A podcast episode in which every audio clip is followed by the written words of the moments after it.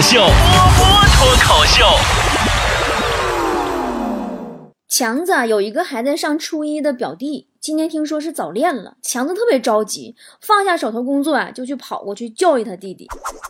强子呢，觉得这个表弟未经人事啊，岁数小啊，不懂现实的残酷，怕他受伤害，就一定要好好的批评一下。于是见面以后啊，就特别严肃说：“嗯，表弟呀。”你你说你你这你这点岁数，你这么点年纪，你你就该好好读书啊！你你不要早恋呢，你会影响学习的，你你将来会后悔的。你，等到像我这样年纪，你再你再练也也不迟啊！来，你那什么，你听哥话，你好好学习啊！你这么的，你把他让给哥怎么样？前几天啊，有一封小学生的情书引起了不小的轰动，让我们又聊起了早恋这个话题。真的，你们这些大人啊，总说小孩不懂爱情，像强子，那我们老弟呀，你岁数太小，不行。强子，你快去看看人现在小学生暗恋那个情书啊，盖你八百的街还还还拐弯呢，你这。今天有幸啊，我给大伙读一读这个火爆了网络的一封。呃，有一个名字叫小昭的小男孩写的情书，名字叫《第一次亢奋》，不是第一次抗，第一次奋进。来，给我配个曲儿来。嗯。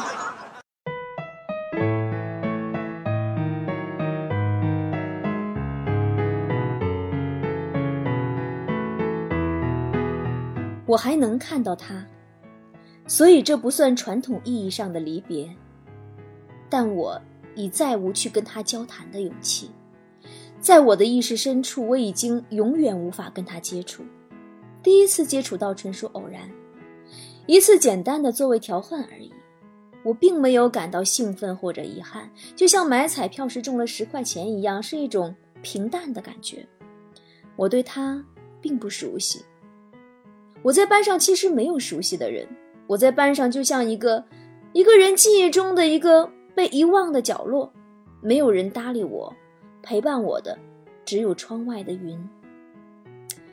我看似一个粗心大意的人，但我只是把自己观察到的一切都藏在心里。我渐渐地发现，他其实是一个很上进的人。他三门主科、四门副科的成绩都很好，但他似乎不是一个很有天分的人。如果不是我看走了眼。他的每一分都是真实的，他将来一定会很有出息，既开朗又优秀，至少不会让自己一生被芸芸众生淹没。反观我自己，我几乎是他的反面，不努力，内心阴暗。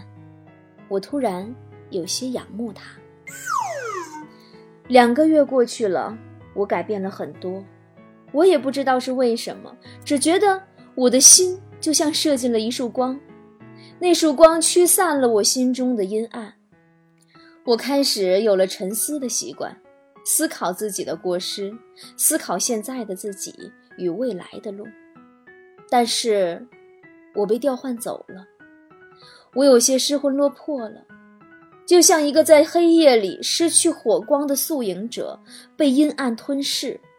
我原以为自己又会回到从前的状态，彻底堕落下去，但每每想到他，我就又像心中射入了一束光一样。我悟到了，他就是我的光。开始追随他，让自己和他一样优秀。我翻出了许多家中的书籍，一遍遍阅读。更重要的，修炼自己的耐性与气质。我坚持每天午后的冥想与夜晚的回忆，无论午时多忙，无论夜里几点上榻，从未间断。谈吐绝无不雅之词，绝无不正之举。我想让自己更强，也想让人们知道我强。如今我有了很大的改变，从一个阴暗绝望的人蜕变成了一个憧憬未来的人。我不会忘记他。是他让我的心又有了光明。哎呀，我的那个天！你们都听到了吗？这哪是奋进呢？这是一束光的暗恋呢！那是一束光，如此美妙。我看完以后，我都五体投地了。我恨自己呀！我早生了三十年呢！我真，我真想找着这个孩子老师，让他麻烦帮转告一下，这里有个小姐姐可以等他长大。要不然实在不行，老师我求你把那姑娘给他调回去同桌，不行吗？这家太遭罪了，这孩子。听说啊，这小男孩这个小昭曾经写过《梦的解析》的读后感，一年级就开始读《道德经》，最近在看的书是王小波文集。你看看，厉害了，厉害了！姐姐又一次想等你长大了。已经忘记了多少年没有暗恋的勇气了，真的是撩妹不过零零后啊！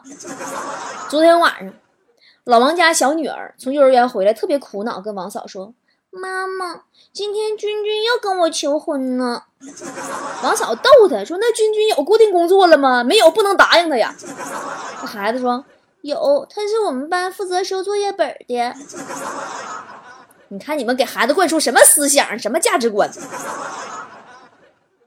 雪姨家上上那个小学那个大儿子，昨天放学回家也跟他妈交流了他们班早恋的问题，说妈妈你不知道，我们班早恋现象可严重了，都是一对儿一对儿的，班主任可生气了，今天在班会上点名批评了十一个同学，给雪姨听懵逼了，说怎么还出来个十一呢？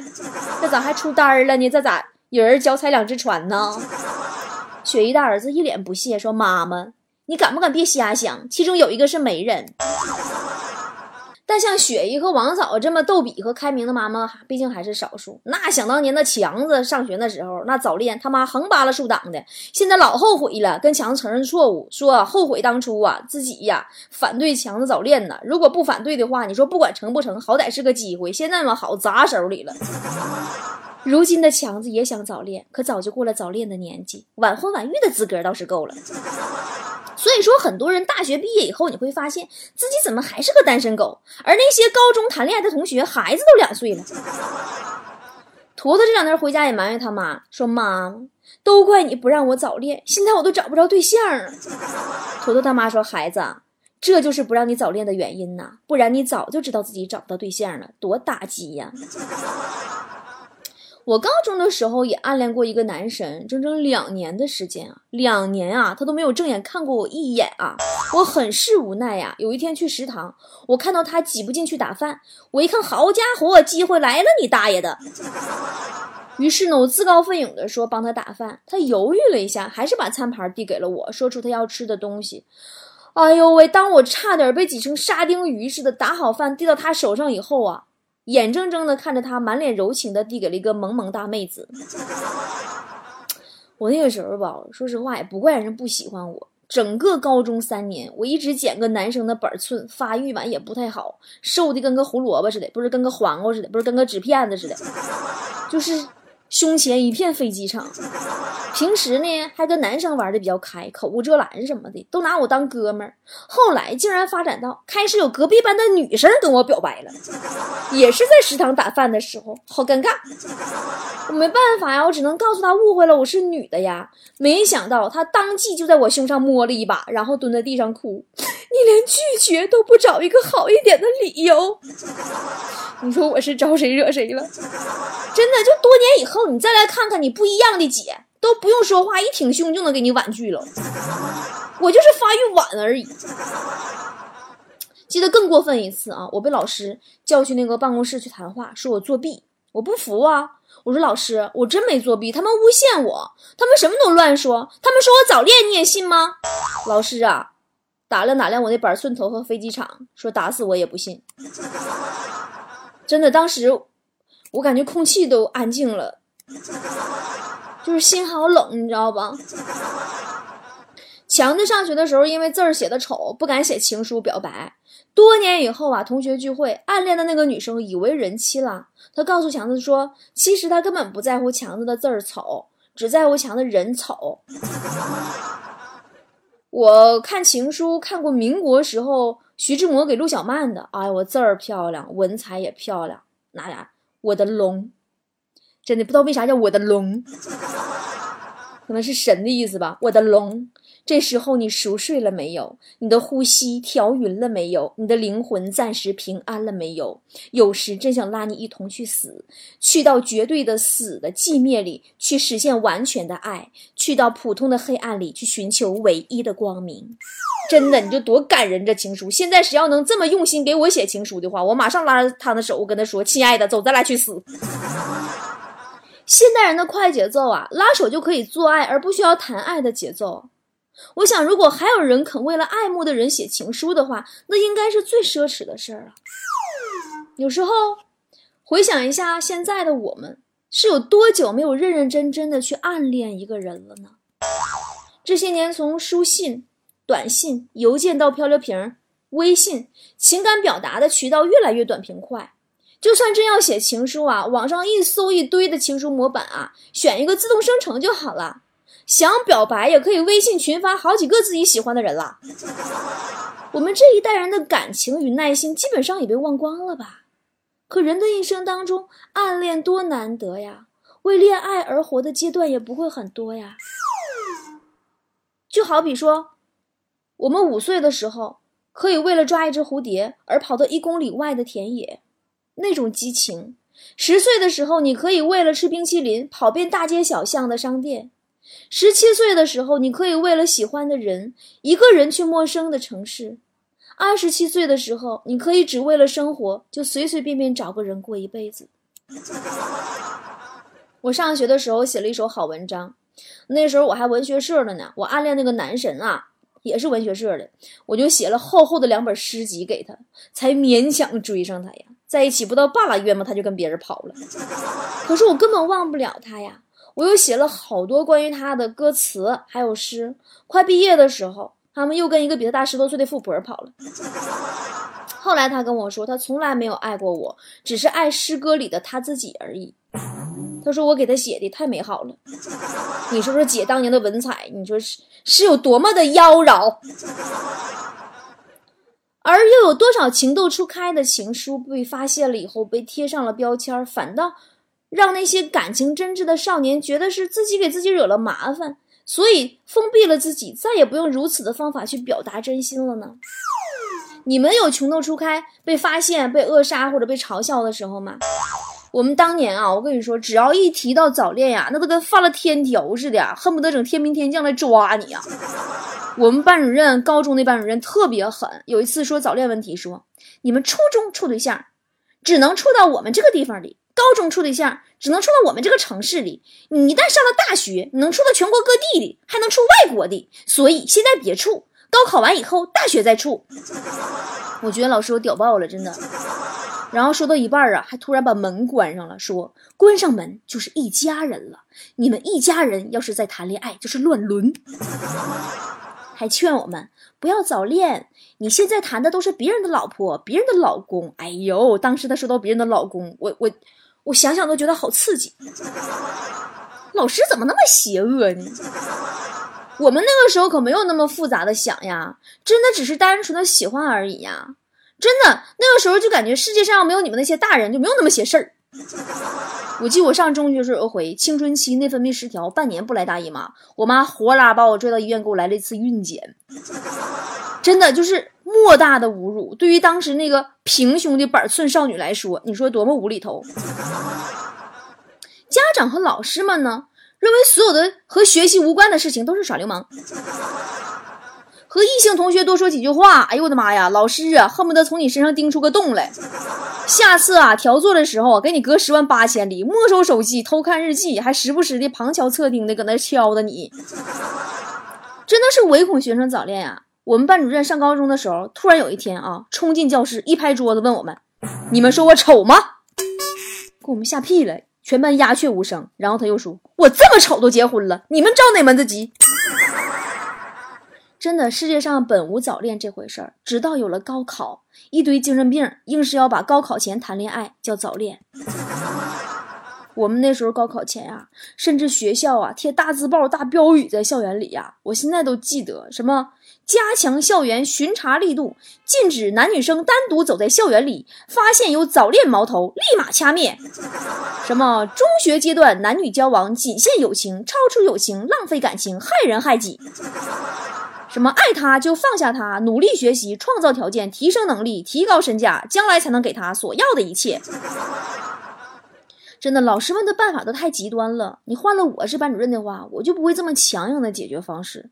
如果啊，我发现我班里有两个孩子在早恋，对吧？我第一，我懒得请家长；第二，我懒得教育。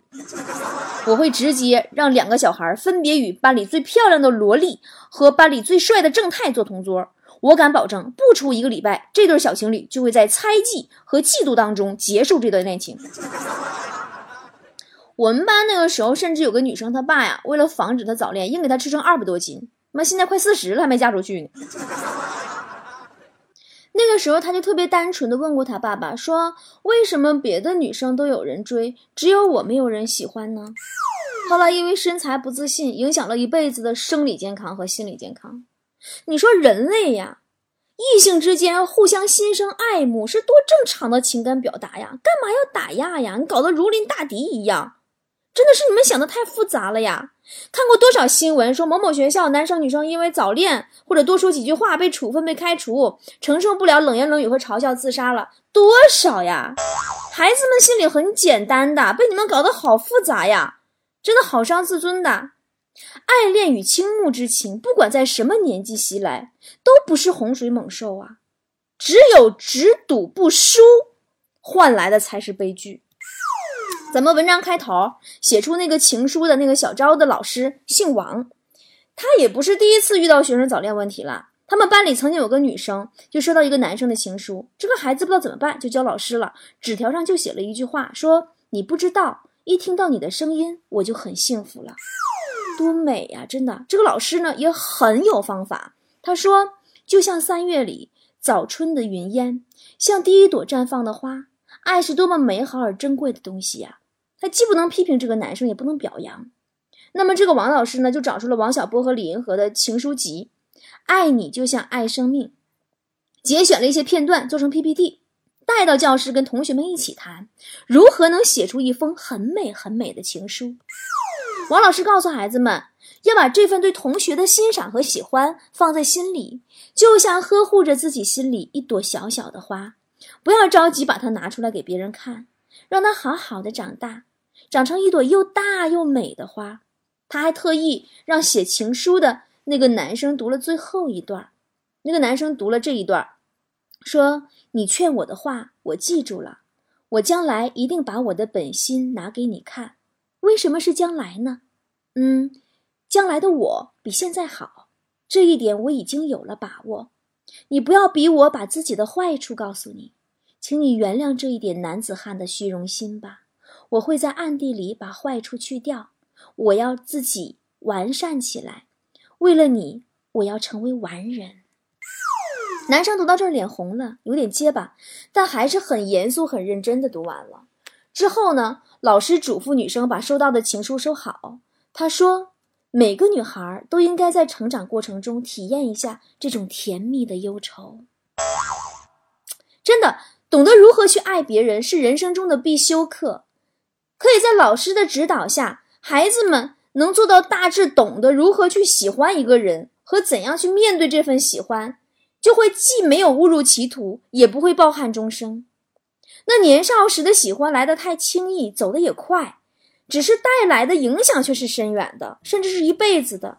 否则呀，如果处理不好，慢慢长大以后就会演变成一个爱无力的人。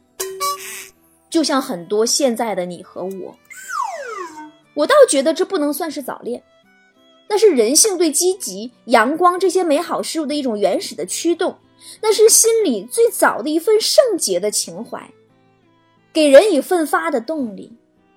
真的，我读完这个小昭这个小学生的第一次的亢奋，不是第一次亢奋进的，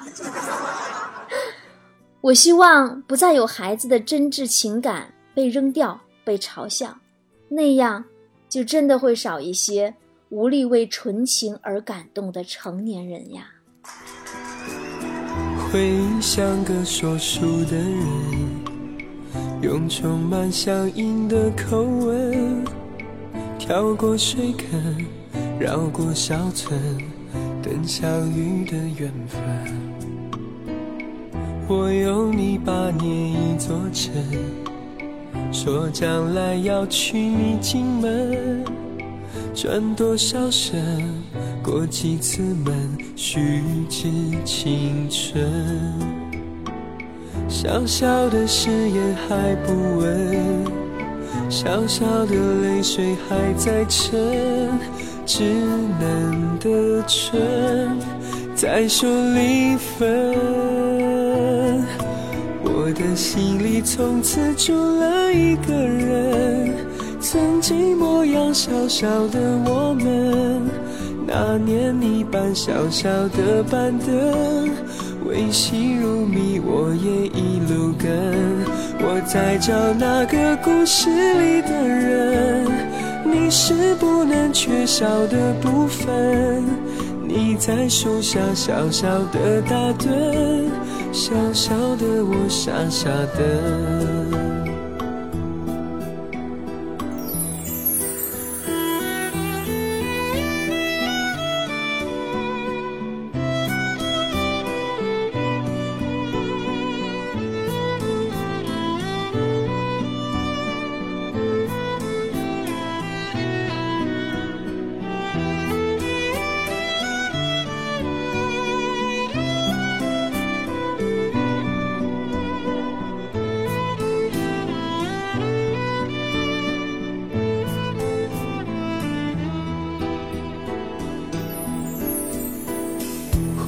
像个说书的人，用充满乡音的口吻，跳过水坑，绕过小村，等相遇的缘分。我用一把捏一座城，说将来要娶你进门，转多少身。过几次门，虚掷青春。小小的感动雨纷纷，小小的别扭惹人疼。小小的人还不会问，我的心里从此住了一个人，曾经模样小小的我们。当初学人说爱念剧本，缺牙的你发音却不准。我在找那个故事里的人，你是不能缺少的部分。小小的手牵小小的人，守着小小的永恒。